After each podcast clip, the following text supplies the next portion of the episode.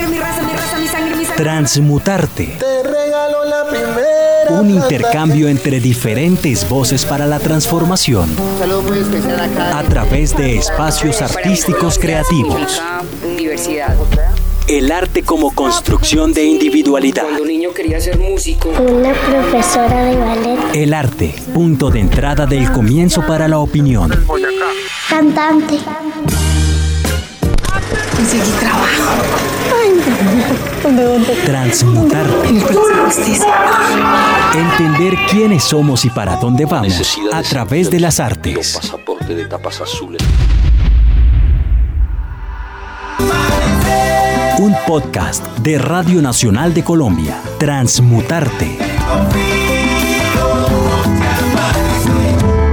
Transmutarte.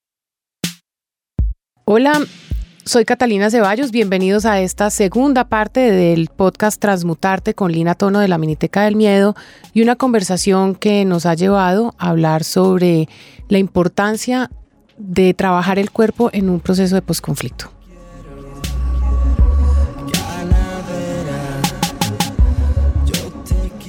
Lina, este, este podcast trata sobre, mm, y, lo que hemos tratado de hacer es tener conversaciones que reafirmen una y otra vez la importancia de las artes en, como una herramienta para el desarrollo, como una herramienta para el tejido social, eh, y en este momento histórico en el cual estamos viviendo, pues una herramienta que apoya al, al proceso de paz. Em, ¿Crees tú em, que en efecto las artes, y en caso específico de las artes, eh, perdón, de la danza, sí es un aporte a, a un, a, un, a una reconciliación, a un perdón, a una convivencia en paz, a la construcción de un tejido social? Sí, y desde todos los niveles. Em, digamos, desde la escuela en Cali que está trabajando, eh, que, está, que le está enseñando ballet a los niños de un barrio vulnerable porque los quiere alejar como de- del camino de la violencia, eh, hasta cosas tan íntimas como una fiesta en familia o una fiesta en una discoteca, por ejemplo, Cartagena, pongamos el ejemplo. Eh, Cartagena históricamente ha tenido eh, problemas como de, pues de, de desigualdad, ¿no? De racismo. Eh, la champeta, digamos que fue por años de los años eh, y por décadas, pues un- una danza como prohibida, ¿no? sí. Eh, digamos, y ahora ver a una niña de la clase, pues por decirlo alta, bailando champeta hasta el suelo, eso a mí me parece una revolución. Ok. O sea, a mí me parece que la danza tumba cualquier barrera, que el ritmo, digamos que no, no tiene, como que no, no, no tiene en cuenta ninguna muralla. Hay como una democratización a través de la danza. Exactamente. Y, y- y es en más niveles, o sea, es eh, los muchachos eh, que se están organizando en los barrios para hacer grupos de danza. Eh, tuve la oportunidad de estar la semana pasada en un encuentro de líderes de construcción de paz y hay muchos, muchos líderes que tienen iniciativas orientadas a la danza, sobre todo en Cali, ah, en el Putumayo, eh, y, y tienen trabajos muy bonitos y ellos están reconstruyendo tejido social a través de la danza.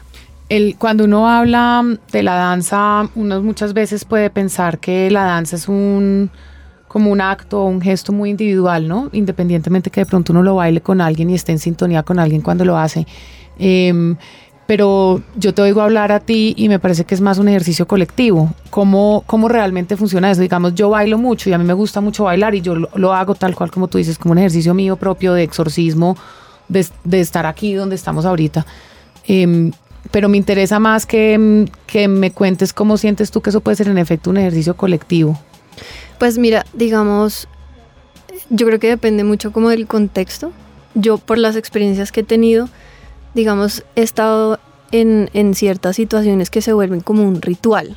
Por ejemplo, he ido varias veces al Festival Petronio Álvarez en Cali y es impresionante. O sea, yo nunca había bailado lo mismo como en coreo- coreográficamente con tanta gente al mismo tiempo, porque Ujú. digamos que pues bueno, en el Pacífico tienen esa forma como de relacionarse con la danza, que es que uno empieza a bailar y los otros lo empiezan a seguir y eso se empieza a volver como una, como una masa de gente que hace el mismo paso y hace el mismo paso, obviamente siempre guiados pues por, ellos, ¿no? Que son los que saben y que bailan también eh, la música del Pacífico. Pero entonces ahí es, es, un, es una danza colectiva, ¿cierto? Eh, pero yo siento que es, depende como de tu necesidad, o sea, si tú quieres pararte a bailar en la calle sola o si quieres bailar en tu ducha o en tu casa, eh, eso puede ser tan exorcizante como ir a una discoteca y hacer headbanging junto con tus cinco amigas hasta que hasta que le saque le salga una sonrisa de, la cara, ¿sí me entiendes? O sea, yo siento que digamos la coreografía tiene una cosa muy bella y es que uno entiende lo que significa estar sintonizado con otra persona. Ok. Eso es muy bonito y yo siento que una que, que bailar coreográficamente o, o, colectivamente es un ejercicio de eso, como de empatía, como de tolerancia, como de yo te espero y tú me esperas, ¿no? Y yo siento que eso necesariamente es bueno. Para, generar vínculos, sí o sí. En algún lado leí que tú hablabas como de la relación que existe eh, entre el baile, lo sagrado, em, y quisiera saber cuál es la relación em, que tú denominas e, específicamente sagrado frente a la danza para la reconciliación, para el perdón, específicamente en el posconflicto. Pues mira, em, hay una cosa muy bonita y es eh, que la danza siempre tiene como un componente que te, que te lleva como a la raíz. ¿no? El movimiento siempre tiene como una raíz que es o muy religiosa o, como sublime, ¿cierto?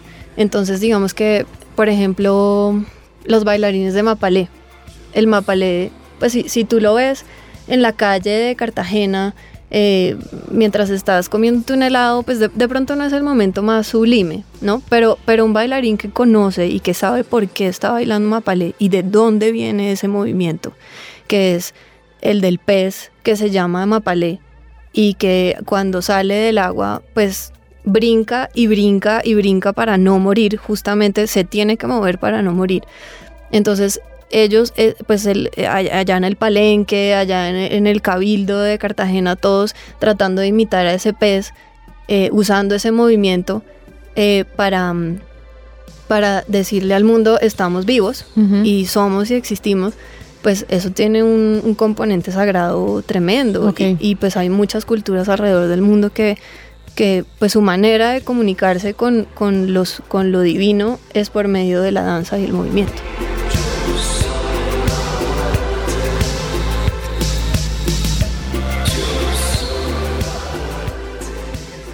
Escuchando Transmutarte Nosotros acá en Radio Nacional estamos haciendo como, como una especie de una cadena de oración, pero pues claramente sin el componente religioso. Eh, y es realmente como la campaña que hemos diseñado para eh, reunir como a nuestros oyentes en torno a la paz y se llama Colombia es mi historia. La idea es que en ese Colombia es mi historia, em, cada uno de nosotros, nuestros oyentes y las personas que vienen dan las gracias eh, por algo a manera de, reconciliación. Tú has hablado mucho de la danza, a mí me gustaría que tú me dijeras a qué le das gracias tú eh, justamente en relación al, tema de la danza y a lo que haces con la Miniteca del Miedo.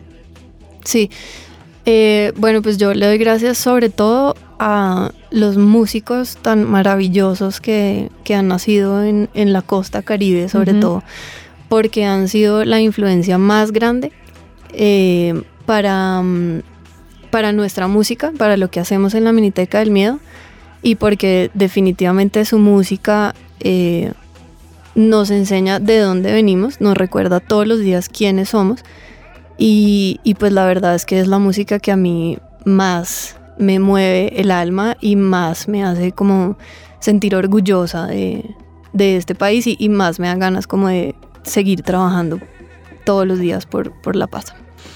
Mm, hay otro aspecto que me llama mucho la atención y digamos que uno oyéndote a ti entiende, digamos, cuál es el, el, el ejercicio de como de circulación del conocimiento alrededor del cuerpo, eh, cuál es el, el, mensaje en torno a la formación de públicos que hace la Miniteca del Miedo.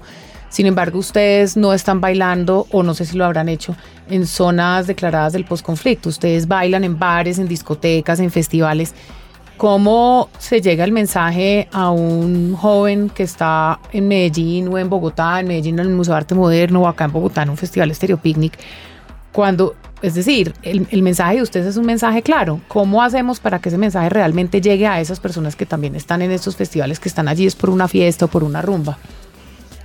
Bueno, pues sí, no, nunca hemos tenido como la oportunidad de presentarnos en, en algún escenario pues digamos con esas características.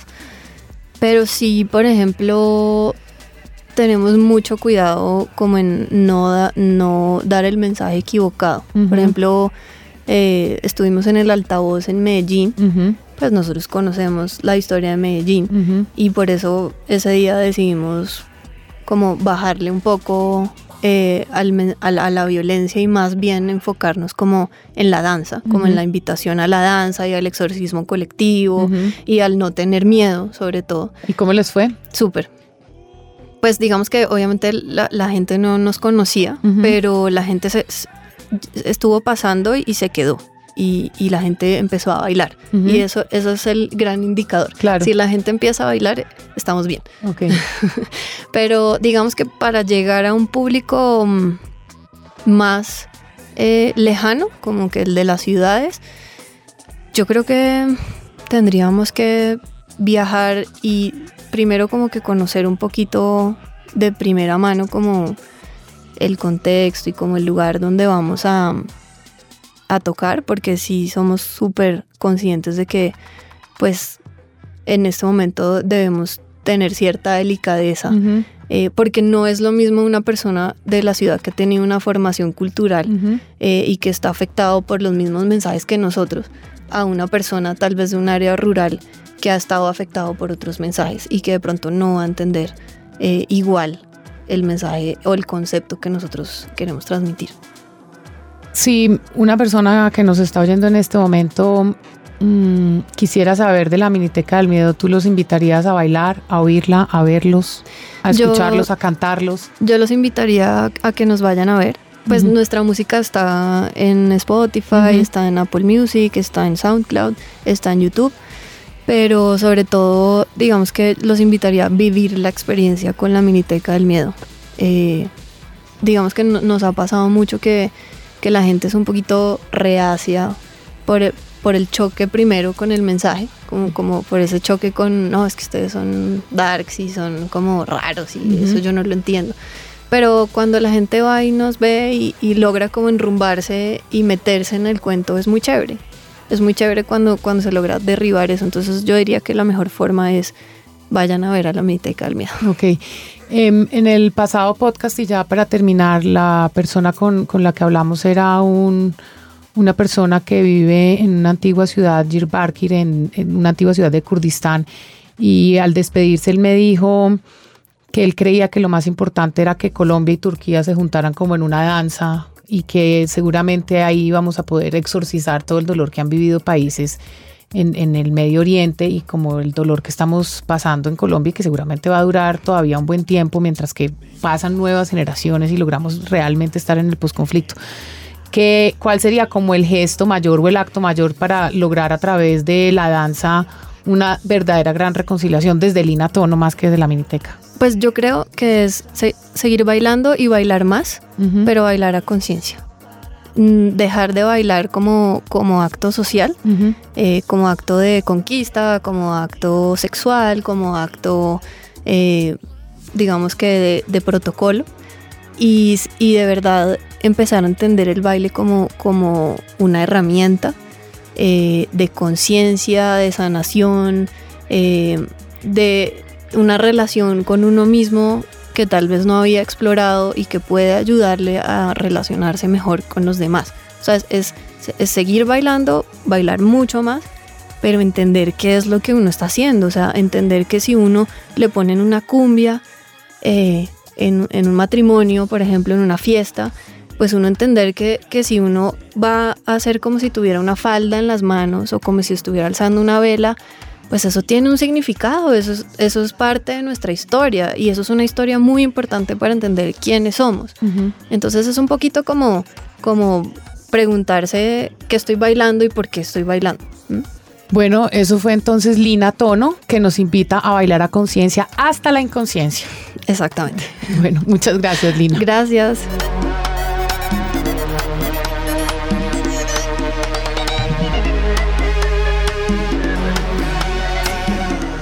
Muchas gracias a todos por acompañarme. Esto fue Transmutarte. Nos oímos en otra ocasión. Gracias.